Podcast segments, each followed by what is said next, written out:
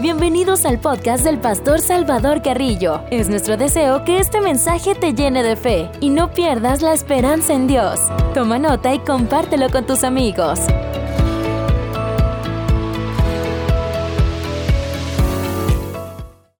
Que Dios les bendiga de una manera muy especial. Les saluda por gracia y misericordia de Dios el hermano Salvador Carrillo. Estamos pastoreando una de las iglesias, una de las congregaciones de la Iglesia Cristiana Pentecostés Misionera de Guatemala, remanente escogido. Saludo muy especialmente a nuestro pastor general, el pastor Álvaro Garavito, y a nuestro pastor Gustavo Chay, director nacional en la República de Guatemala, y a mi supervisor inmediato, el pastor Josué Avendaño a cada uno de los compañeros pastores, directores y también todos los que van a estar viendo esta emisión, esta programación. Espero que siga siendo de gran bendición. Estamos muy felices y contentos por lo que Dios sigue haciendo. Un saludo muy especial a todos aquellos donde se está alojando este contenido. Esperamos que sea de un aprovechamiento personal, por qué no decirlo también congregacional y yo estoy seguro que Dios quiere hacer algo especial eh, a favor de cada uno de nosotros, los que están en las diferentes redes sociales. Les invitamos que puedan ingresar a www.yconocereislaverdad.com. Ahí ustedes van a estar viendo que tenemos eh, el enlace de todas nuestras plataformas van a estar viendo contenido también en donde estamos, en donde nos pueden ver en el oriente y en el occidente y en el centro de la capital y esperamos que esto que se está haciendo, que lo estamos preparando con tanto amor y cariño, sea de gran bendición para todos ustedes. En esta oportunidad quiero compartir con cada uno de ustedes esta otra ley que la, la semana pasada estuvimos viendo acerca de eh, la ley del otorgamiento de poderes. Recuerde que este, esta temporada lo hemos titulado Fundamentos de Liderazgo. Son bases sólidas, inalterables, para que nosotros podamos crecer en nuestro liderazgo y en nuestro ministerio. Lo que vamos a ver en esta oportunidad es la ley de la reproducción. La ley de la reproducción. Se necesita un líder para poder levantar a otros líderes. Si bien es cierto, muchos siguen sus pisadas. Muchos están siguiendo los pasos que usted está dando como líder. A veces uno no se da cuenta, puede ser que nuestra mala actitud lo estamos transmitiendo y hay muchas personas que literalmente lo que hace el líder, lo que hace el pastor, así mismo también viven, lo aplican para su vida. Precisamente el, liderazgo es influir y le pregunto cómo está influenciando usted con los hermanos de su congregación y si ya tiene usted su liderazgo, cómo está influyendo con los que están debajo de usted. Muchos están siguiendo sus, sus pisadas. Tenemos que tener mucho cuidado porque puede ser que estemos influyendo para bien o puede ser que estemos influyendo para mal. Hay que tener un sumo cuidado en eso. Precisamente el apóstol Pablo se lo dijo a Timoteo, ten cuidado de ti mismo y de la doctrina. Pues haciendo eso, o sea, haciendo la doctrina, poniéndolo por obra, te salvarás a ti mismo y también a los que te oyeren. Porque estar en el liderazgo, estar eh, al frente de un grupo de personas, ya sean tres, cinco, ya sean cientos de personas, tenemos que tener un debido cuidado porque podemos, así como nos ha costado levantar, puede ser que en un momento, por una mala, con un mal comportamiento, todo se derrumbe. Tenemos que relacionarnos con otros líderes fuertes que nos enseñen y nos sirvan de ejemplo, porque precisamente eso es eh, esta sección de, de que muchos están siguiendo nuestras pisadas como en este caso nosotros estamos siguiendo los pasos de nuestro Señor Jesucristo, como vino aquí en esta tierra, entregó su vida, miramos abnegación, miramos en él valentía, miramos en él esfuerzo, y eso nos inspira a nosotros a hacer, llegar a ese modelo como Jesucristo. Recordemos que también dice la palabra de que llegaremos un día a la estatura del varón perfecto si luchamos cada uno de nosotros por perfeccionarnos día tras día. La palabra de Dios nos dice lo siguiente. Josué capítulo 1, el versículo número 16 al 18. Entonces respondieron a Josué, nosotros haremos todas las cosas que nos has mandado e iremos a donde quiera que nos mandes, de la manera que obedecimos a Moisés en todas las cosas, así te obedeceremos a ti. Solamente que Jehová tu Dios esté contigo, como estuvo con Moisés. Cualquiera que fuere rebelde a tu mandamiento y no obedeciera tus palabras con todas las cosas que le mandes, que muera. Solamente que te esfuerces y seas valiente. Podemos darnos cuenta acá cómo estaba ya influyendo ya el liderazgo de Josué, cómo mirábamos en el episodio anterior cómo el Señor preparó a Moisés y a Josué para poder asumir esa gran responsabilidad.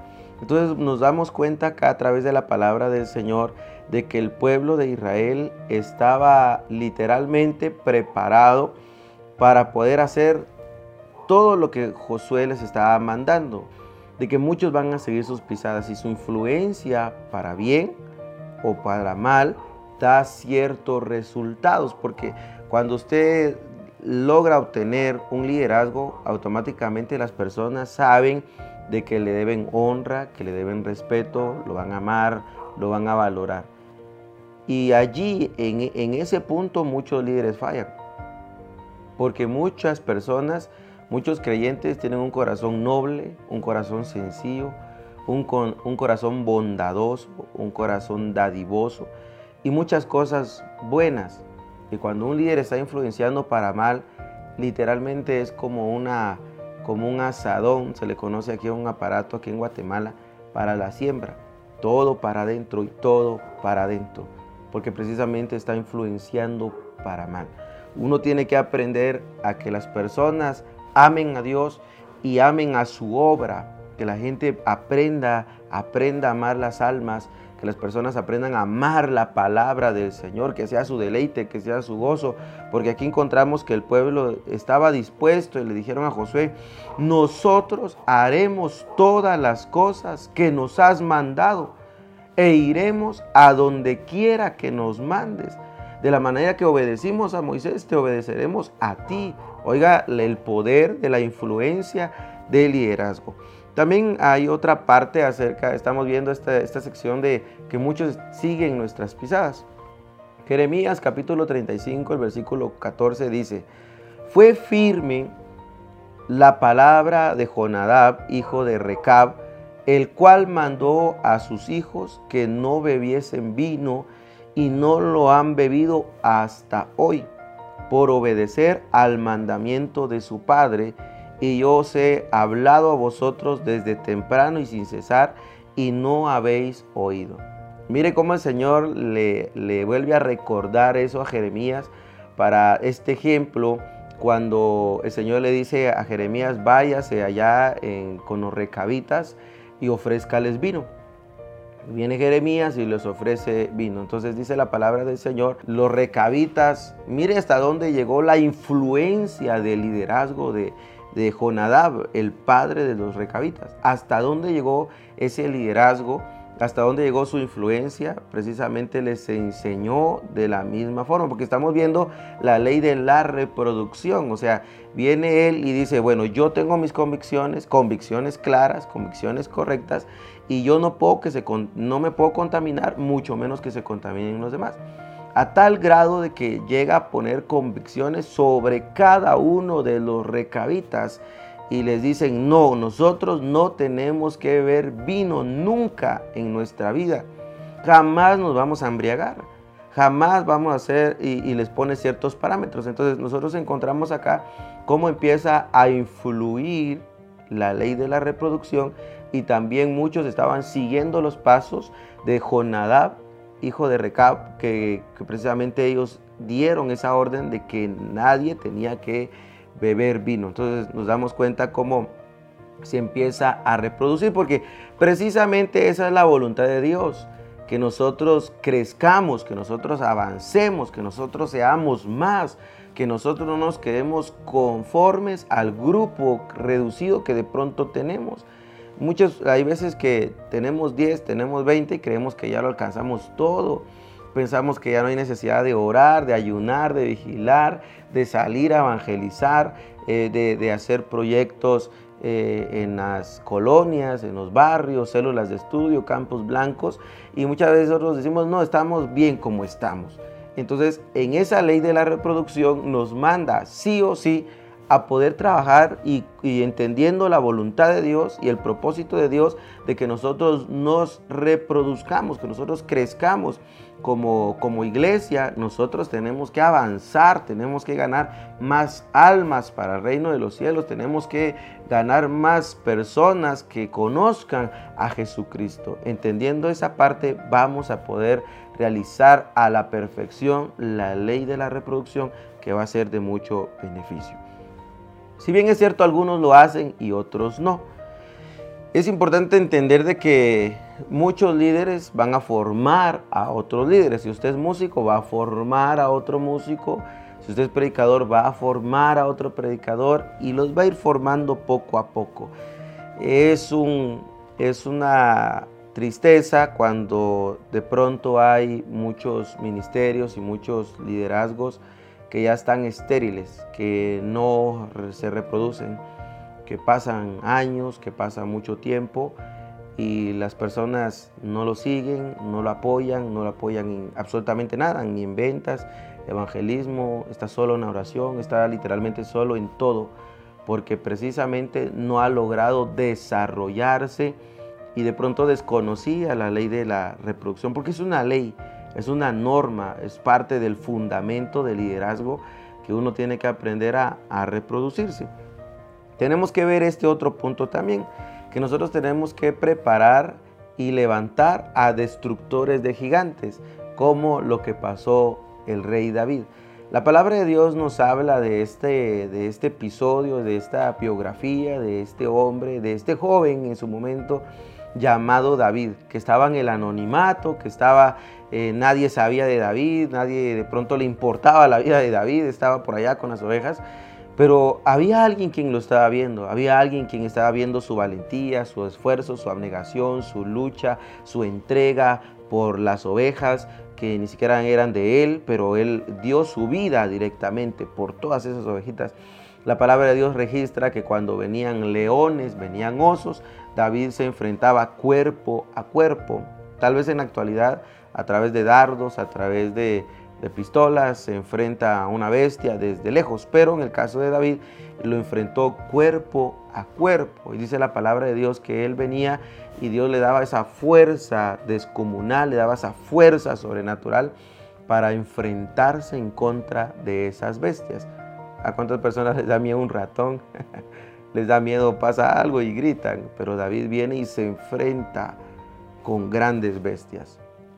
Y llegó el momento, cuando él estaba en el anonimato preparándose y Dios en el asunto, llegó el momento de enfrentarse con un hombre, con un gran paladín llamado Goliat.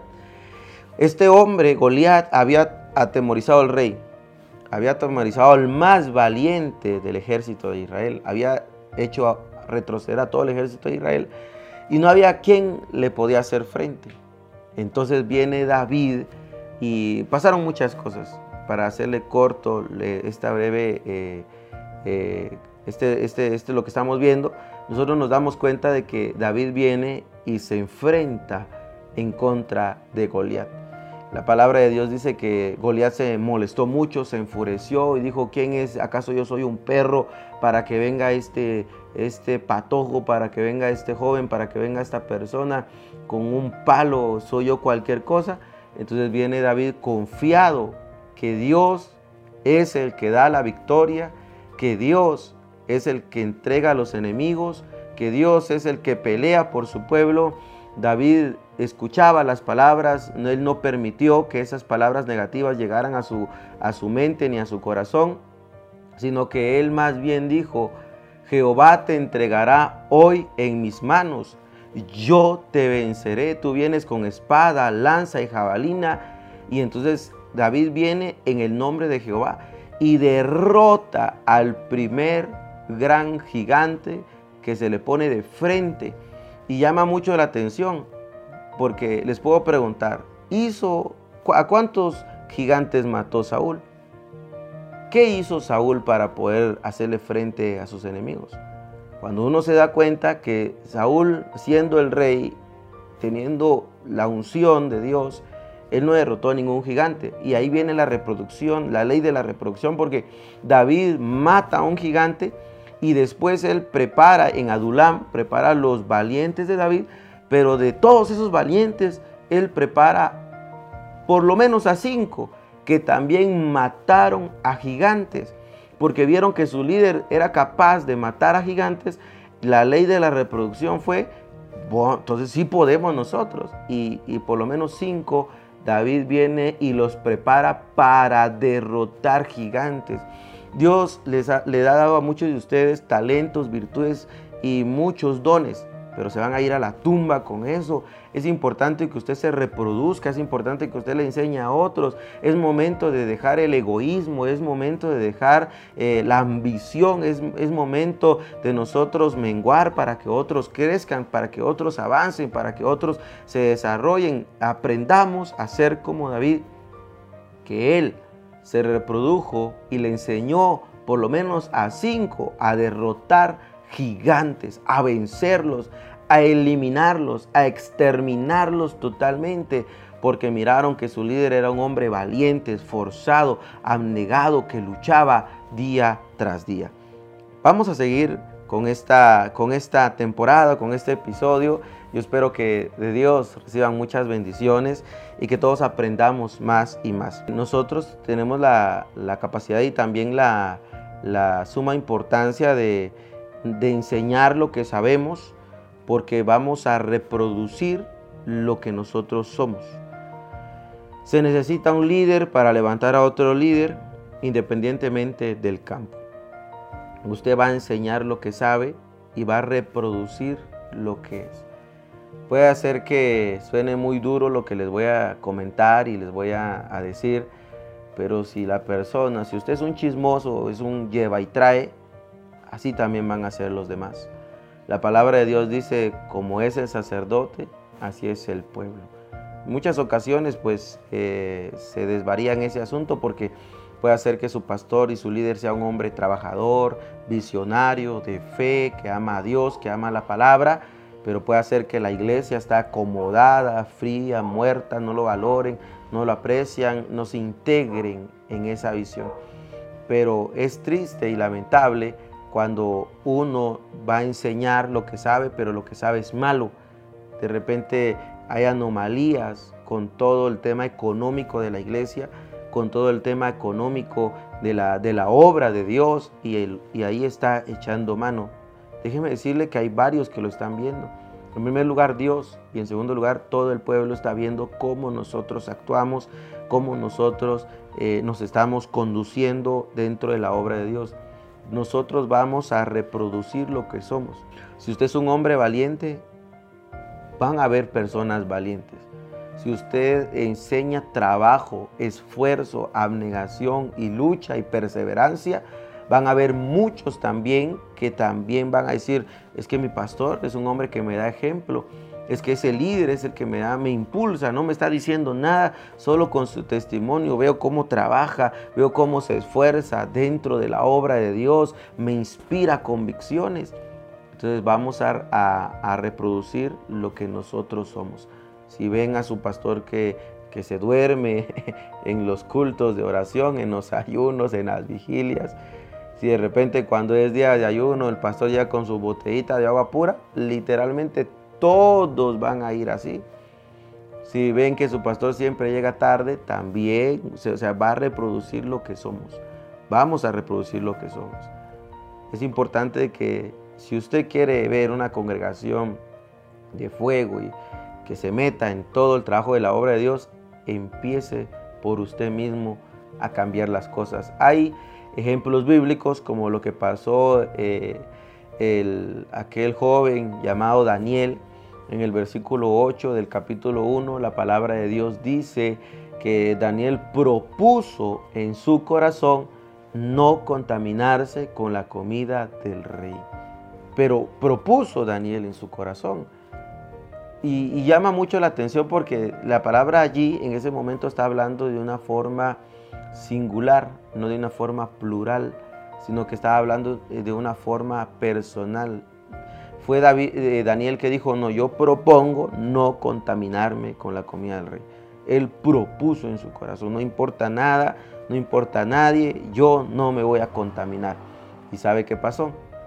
Ahí estaban los otros tres hermanos de Daniel y dice la palabra del Señor de que ellos también, cuando vieron que su hermano Daniel eh, tenía convicciones claras, un hombre valiente, un hombre esforzado, porque el, eunuco les, les, había dicho a ellos, el encargado de ellos, si el rey viene y ustedes no están comiendo la comida del rey, a mí me van a matar. Pero David dice, no, no tengas miedo, no tengas miedo. Al ver eso sus hermanos, nos damos cuenta en capítulos más adelante que aquellas convicciones que vieron en su hermano Daniel, aquella valentía que vieron en su hermano Daniel, lo se, se reprodujo, se les metió tanto en la sangre, en los tuétanos, en las venas y corrían ellos valentía a pesar de que estaban en la cuna de la idolatría con Babilonia ellos permanecieron erguidos, fieles, valientes delante del Dios de Israel. Dice la palabra de nuestro Señor de que hubo una ocasión que viene Nauconosor y él hace una estatua muy grande que la orden era al momento de escuchar el tamboril, al momento de escuchar todo instrumento, todos tenían que doblegarse para adorar la estatua del rey. Pero dice la palabra del Señor que precisamente aquellos tres jóvenes quedaron firmes, quedaron parados, no les importó la muerte. La amenaza era que tenían que eh, matarlos a través de un horno de fuego. Cuando vienen a Oconosor y se da cuenta que son jóvenes llenos de convicciones claras, evidentes y que no querían fallarle a Dios, entonces él se enfureció tanto, mandó a calentar siete veces más el horno, metieron a aquellos jóvenes, pero bendito sea Dios, que no les pasó absolutamente nada, cumpliéndose la palabra que dice que cuando pases por el fuego, la llama no arderá en ti. Porque precisamente aquellos jóvenes, de pronto cualquiera puede decir, fueron, fueron tan ignorantes, fueron tan insensatos, fueron tan imprudentes, cómo se fueron a meter a la boca del lobo, cómo fue que permitieron llegar hasta esas instancias. No, es que se, se dieron cuenta de que había un hermano llamado Daniel que le hizo frente a la, a la comida del rey. Él dijo, no, cuando lo amenazaron en el foso de los leones, que precisamente lo metieron, también se dieron cuenta que, Daniel era, tenía convicciones claras y firmes, estaban atentando en contra de su fe y eso, y eso precisamente reprodujo a otros más, en este caso a los hermanos de Daniel y Dios dio una gran, pero gran victoria. Hasta el rey Nabucodonosor tuvo que abrir la boca y testificar y dijo, mandó un edicto, nadie tiene que adorar a otro Dios, sino al Dios de los hebreos, al Dios de Israel,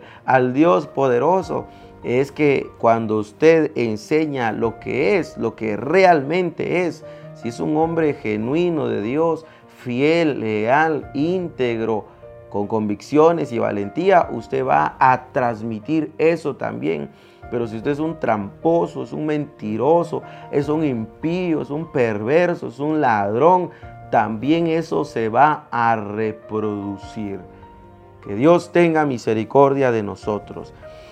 Hay otra parte también como lo que le pasó a Felipe con Etíope, que dice la palabra del Señor que aquel hombre iba de camino y Felipe lo que tenía dentro, eso fue lo que compartió. Porque nadie va a dar lo que no tiene. Precisamente lo que estamos viendo, enseñamos lo que sabemos, reproducimos lo que somos viene Felipe y le transmite la palabra de Dios a ese hombre y él mismo le dijo, bueno, lo que yo tengo te doy y empezó a hablarle y a hablarle y a hablarle de Jesucristo, de la resurrección y empezó a hablarle y a hablarle y aquel hombre se reprodujo, precisamente se aplicó esa ley de la reproducción y aquel hombre creyó, fue bautizado y Dios estoy seguro que lo usó para poder llevar las buenas nuevas. Otro caso también fue como eh, Juan eh, cuando estaban de camino para el templo en la oración con Pedro, cuando dice la palabra del Señor que iban a la hora novena y todos los días sacaban a un paralítico en el templo llamado La Hermosa. La escritura registra de que aquel hombre estaba, va a pedir dinero, se ponía en la puerta y a pedir dinero, pero Pedro y Juan, ellos dieron lo que tenían. ¿Y qué era lo que tenían?